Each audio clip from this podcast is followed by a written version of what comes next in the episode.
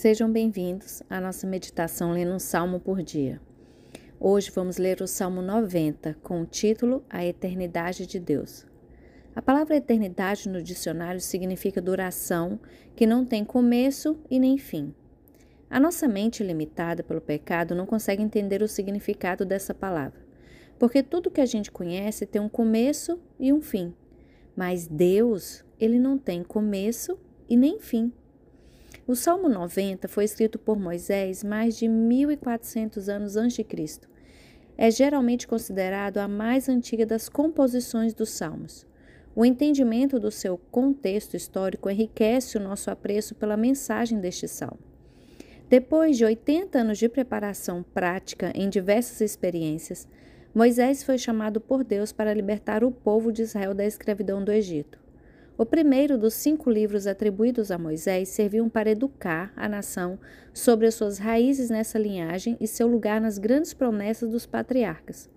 Com certeza, essas lições históricas ocuparão um espaço importante no ensinamento que Moisés deu aos israelitas no deserto, depois que saíram do Egito. Os hebreus, porém, demoraram para crer nesse Deus onipotente e eterno. Apesar de todos os sinais que presenciaram no Egito e na sua saída da escravidão, foram rápidos para questionar a bondade e o poder de Deus e do libertador que ele escolheu. Reclamaram sobre os perigos no caminho, falta de água e até o gosto da comida. Deus respondeu a cada reclamação, fornecendo as coisas necessárias e, ao mesmo tempo, reprovando a falta de fé do povo. Aquela geração, porém, não entrou na terra prometida. Dez homens covardes convenceram o povo que a terra seria inconquistável. E Deus sentenciou a geração incrédula a peregrinar no deserto. Não teria lugar permanente para morar, e a sobrevivência dos seus filhos dependeria ainda da sua fé no Senhor. Foi nesse contexto que Moisés compôs o Salmo 90.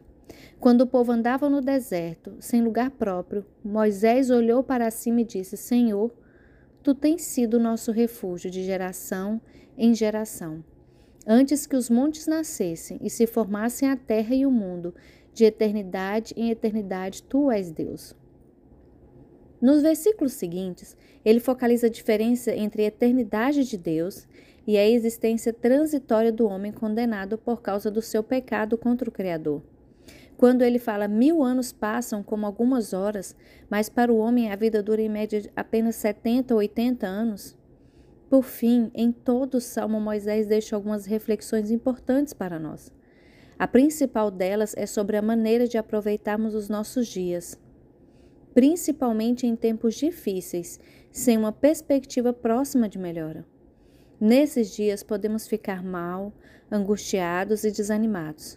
Porém, se você parar para pensar, nada disso vai mudar a situação na qual você está vivendo. Muito pelo contrário, é bem provável que ao agir assim, você fique ainda mais fraco, ainda mais ressentido e pense até mesmo em desistir.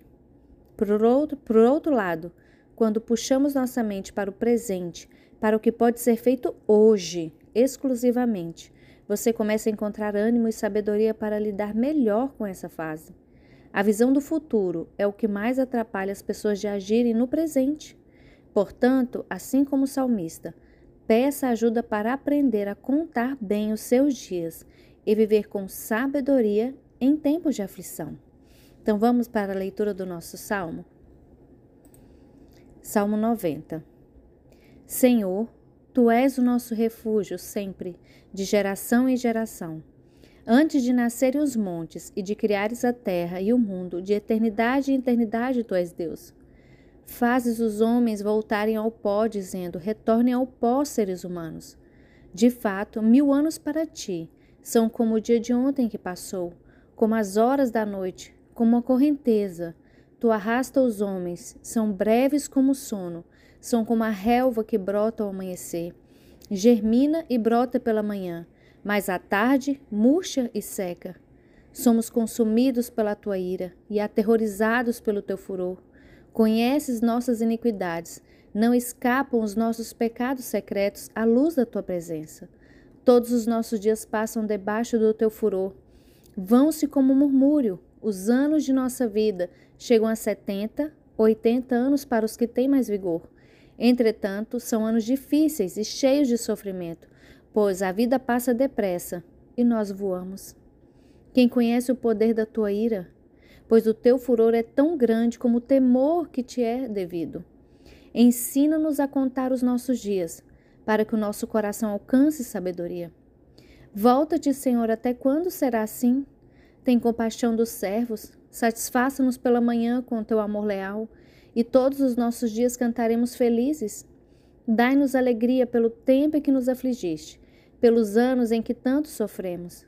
Sejam manifestos teus feitos aos teus servos, aos teus filhos, deles o teu esplendor. Esteja sobre nós a bondade do nosso Deus soberano. Consolida para nós a obra de nossas mãos, consolida a obra de nossas mãos. Vou ficando por aqui. Espero vocês amanhã para a leitura de mais um salmo.